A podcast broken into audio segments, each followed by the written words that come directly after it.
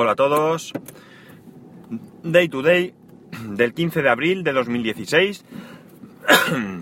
Son las 9.05 y 16 grados en Alicante. Dos cosas importantes. Bueno, importantes. Una de ellas es...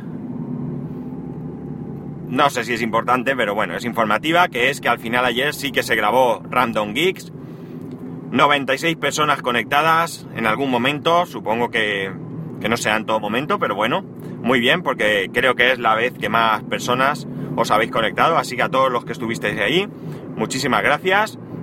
Muchísimas gracias a todos los que participasteis en el chat. Y nada, si os interesa, pues ahí tenéis el capítulo. Hablamos un poco de, bueno, volvimos una vez más a dar la vara y a explicar el tema del maratón que hay el próximo día 21 y bueno, pues hablamos de Apple, de Android, hablamos un poco pues de, algunas cosas allí, como, como, siempre de manera informal, de manera un poco mm, distendida, sin guion, sin... Simplemente como una charla de, amigos, que...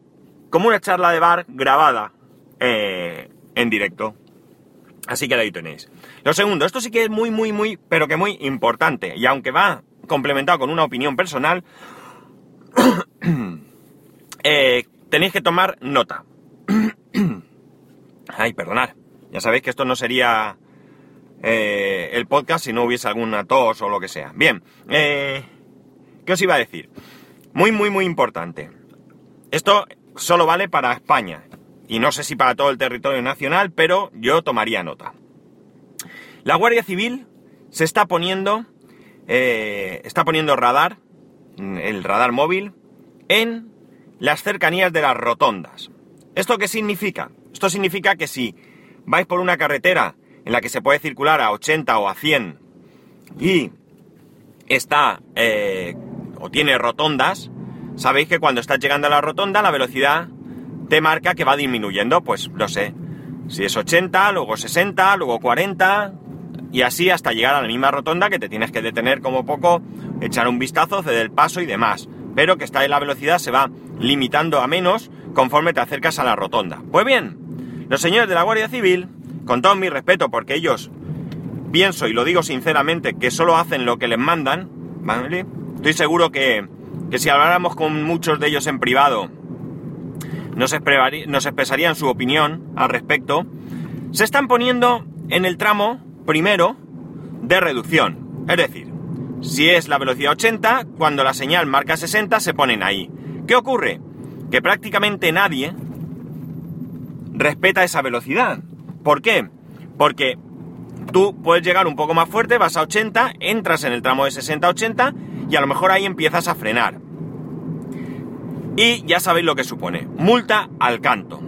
Generalmente son la multa mínima, es decir, 100 euros, que son 50 si pagas antes de los 20 días y además que, que no lleva... Eh, no lleva... Eh, ¿Cómo se dice esto? Resta de puntos, ¿vale? Pero aún así son 50 euritos que no tienen más remedio que pagar porque efectivamente lo has hecho mal. ¿Cómo sé esto? Porque lo he experimentado en mis propias carnes. Y lo he visto más de una vez. Como no es solamente que a mí me pasara el otro día, sino que lo he visto más de una vez, pues por eso eh, os lo paso por aquí como una advertencia de que esto está sucediendo. Así que tener mucho, mucho cuidado con esto. si no queréis pagar 50 euros. O peor, si vais más rápido. ¿Qué parte de aquí es la opinión? Pues la que empieza ahora. En mi opinión, insisto, y esto no se lo achaco a la Guardia Civil, sino a quien da las instrucciones, a quien está por encima, eh, no tiene más sentido que el recaudatorio. Aquí no hay ninguna cuestión de seguridad, ni de prudencia, ni de querer que se cumpla la norma. Aquí lo que se quiere es que se ha descubierto el filón de que todo el mundo esto lo hacemos mal, porque bueno, hay que admitir que está mal hecho, pero que, que, que lo hacemos. Y están aprovechando para recaudar fondos de manera indiscriminada. Insisto, no tengo ninguna duda de que esto es así, porque no le encuentro yo sentido a que se pongan ahí cuando luego ves gente que va por la autopista haciendo el salvaje, y no los paran. Gente que va por la autopista con el coche cargado como si no hubiera un mañana y no los paran. Eh, etcétera, etcétera, etcétera. No voy a poner más ejemplos porque todos conocéis los ejemplos que por ahí hay. Eh, gente que va hablando por el móvil, la veo todos, absolutamente todos los días, veo gente hablando con el móvil, ¿vale? Mucha gente en vez de ponerse en la oreja, se lo pone delante de la boca, como si eso fuera diferente. Eh, no sé, montones de infracciones mucho más graves, porque distraen muchísimo más, pero no, se ponen justo ahí donde la señal disminuye para que te pille despistado y calzarte una multa. Así que, insisto, tener mucho cuidado con esto, por lo menos durante un tiempo, porque ya sabéis que esto son campañas. Cuando nos demos cuenta todos de que están haciendo esto, pues empezaremos a ser prudentes, no recaudarán, dejarán de hacerlo, luego nos relajaremos otra vez y hasta el año que viene, o vete tú a saber cuándo, que volverán a hacerlo. Porque es que encima tampoco es que esto habitualmente lo controlen. Porque tú dices, no es que habitualmente lo controlan y bueno, me ha tocado, he tenido mala suerte. No, no, no. Es que esto para mí es novedad. Probablemente algunos saldréis diciendo que ya lo habíais visto, ok. Pero yo no lo había visto nunca y yo conduzco siempre de la misma manera. Y yo reconozco que cuando voy a 80 por una carretera de doble carril, me acerco a la rotonda, que a lo mejor empiezan a poner las señales bastante distancia, pues a lo mejor en el tramo de 60 pues todavía no empezó a frenar. Y entro en el tramo 80 y ahí es cuando empiezo a frenar, porque evidentemente yo no espero al último segundo para frenar chillando ruedas. Tampoco es eso. Pero a lo mejor el tramo de frenado pues lo hago en menos recorrido. Y si esto fuera habitual, pues ya me habría caído más de una en más de una ocasión, porque recordad que yo estoy en el coche continuamente, es decir, que no es casual de que coges un día el coche y te pillan, no yo estoy con el coche y ando por muchas rotondas y mucha historia y, te pillan así. Así que ya sabéis, mucho, mucho cuidado con esto. De hecho, el año pasado me pusieron una multa y no me extrañaría que hubiera sido de la misma manera. Lo que pasa es que ahí no me pararon y realmente no sé exactamente dónde estaba el radar, pero el otro día sí que, sí que tenía claro y el radar que vi ayer también lo tengo muy claro dónde estaba, porque además vi el coche, esta vez sí que vi el coche radar, y la Guardia Civil más adelante, etcétera, etcétera. La Guardia Civil, bueno, ambos son Guardia Civil, pero quiero decir de, con coche identificado, no coche... Eh, muy bien el autobús, en una rotonda, ¿veis? Un autobús, ¿eh? Que se tira a una rotonda y me hace a mí frenar en seco en medio de una rotonda, y esto no pasa nada. No pasa nada. Y autobuses con pasajeros que veo por la autopista mientras el conductor habla por teléfono, eso lo veo constantemente. Y tampoco pasa nada. Pero bueno, insisto, con esto no recrimino nada a la Guardia Civil. Yo en todo momento fui educado y, correcto porque yo entiendo que cumplen con su trabajo. Y chimpún, y no tengo por qué achacar a quien cumple con su trabajo las órdenes de los mandamases de arriba, que lo único que quieren es sacar pasta porque como hacen las cosas mal, ¿eh? pues resulta que no hay dinero porque se lo gastan en estupideces. Y dicho esto, hay otra cosa que me indigna y que también tengo que decir aquí, porque además es una de las cosas que a mí me ha tocado de cerca, y es el tema de que leo un, un, un artículo esta mañana de que en, la provincia de Alicante, creo que era, hay un número muy, muy, muy elevado de personas mayores que, están solas. ¿De acuerdo? Aquí podemos achacar la culpa a los familiares, pero no siempre, no siempre los familiares tenemos la culpa. Yo viví el caso de mi madre. Mi madre lamentablemente se quedó ciega, se quedó eh, en una cama, no podía levantarse por sí sola, y mi madre fue calificada con eh, un grado de dependencia total, es decir, el más alto grado que existe en dependencia. Si, por, e, si esto no fuera suficiente, si esto no fuera suficiente, mi madre la calificaron con una minusvalía del 79%. Los tramos, si no recuerdo mal, eh, hay un tramo que es el 33% y luego no sé si ya salta directamente al 65% o algo así. No sé si en medio hay algún tramo, ¿vale? Ahora mismo lo desconozco. Pero en fin, 65% es el tramo máximo, mi madre estaba en el 79%. Bien, mi madre ansiaba ir a una residencia porque Bien es cierto que mi padre le echaba una mano, bien es cierto que sus hijos estábamos ahí todo lo que podíamos y también es cierto que había una, un familiar, una tercera persona, o cuarta o quinta, tres, cuatro, quinta persona, porque eran estos tres hermanos, mi padre y esta persona, que nos encargábamos de atender las necesidades de mi madre, pero aún así no era suficiente.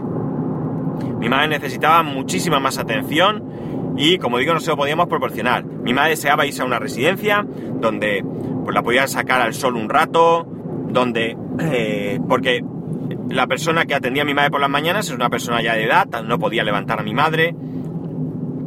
Eh, y mucho menos llevarla en, un ascensor que no cabe la silla de ruedas, ya os lo digo porque el ascensor donde la casa de mis padres es súper pequeño, son siete pisos y, y bueno, los demás estábamos trabajando y íbamos allí en nuestros ratos libres que ya no hacía ni, ni tiempo ni nada para salir, es decir, un asco de vida. Y mi madre, como digo, estaba deseando poder ir a una residencia. Una residencia privada no se puede pagar así como así para personas que tienen una pensión, porque tengo que recordar que hay personas que tienen una pensión que está por encima de los 300 euros, ¿eh?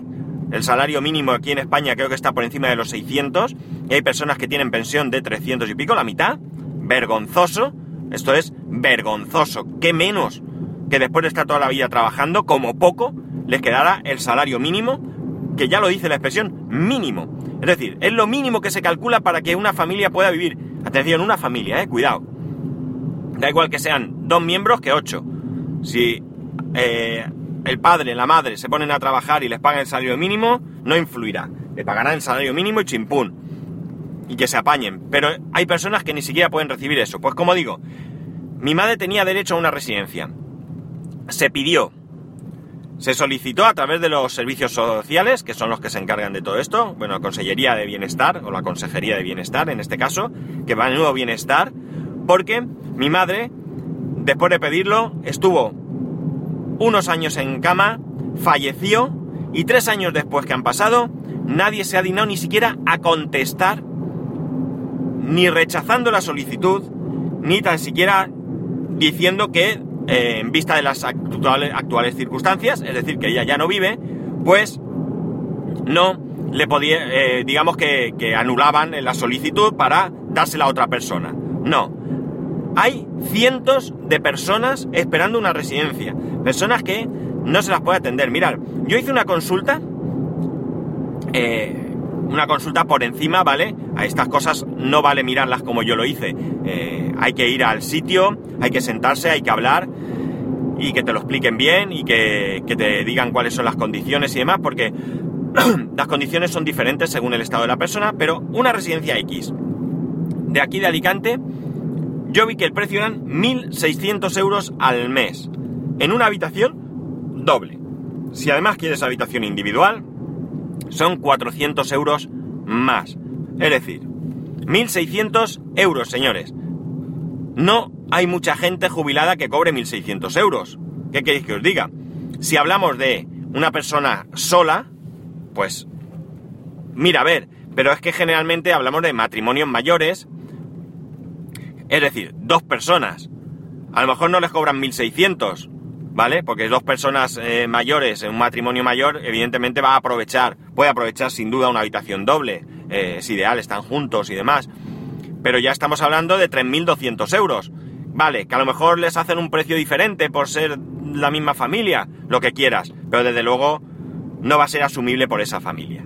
Por tanto, eh, tampoco esto es una crítica hacia las residencias privadas, que entiendo que, bueno, las habrá que tengan afán recaudatorio, como todo en la vida, pero las habrá que de verdad tengan un, afán por servir. Y evidentemente eh, teniendo la necesidad de obtener ingresos y, por qué no, beneficios, eh, a fin de cuentas también es un negocio, lo, lo harán eh, primando sobre todo la, la, mm, el bienestar de las personas. Pues bien, como veis, no hay plazas, ¿de acuerdo? Ok, no hay plazas públicas ni pagan plazas privadas. Así que hay montones de personas que se están viendo en dificultades para atender a sus mayores, a sus seres queridos, a sus padres, porque no hay posibilidad de que eh, los servicios eh, de bienestar, ¿eh? bienestar, que me es que me hace una gracia eso, les puedan ayudar, ¿de acuerdo? Así que menos gastos en subnormalidades, y no me gusta usar esta palabra, que me disculpe si alguien se siente ofendido, no, lo suelo hacer, no sé por qué se me, me ha salido así, supongo que sea la indignación, pero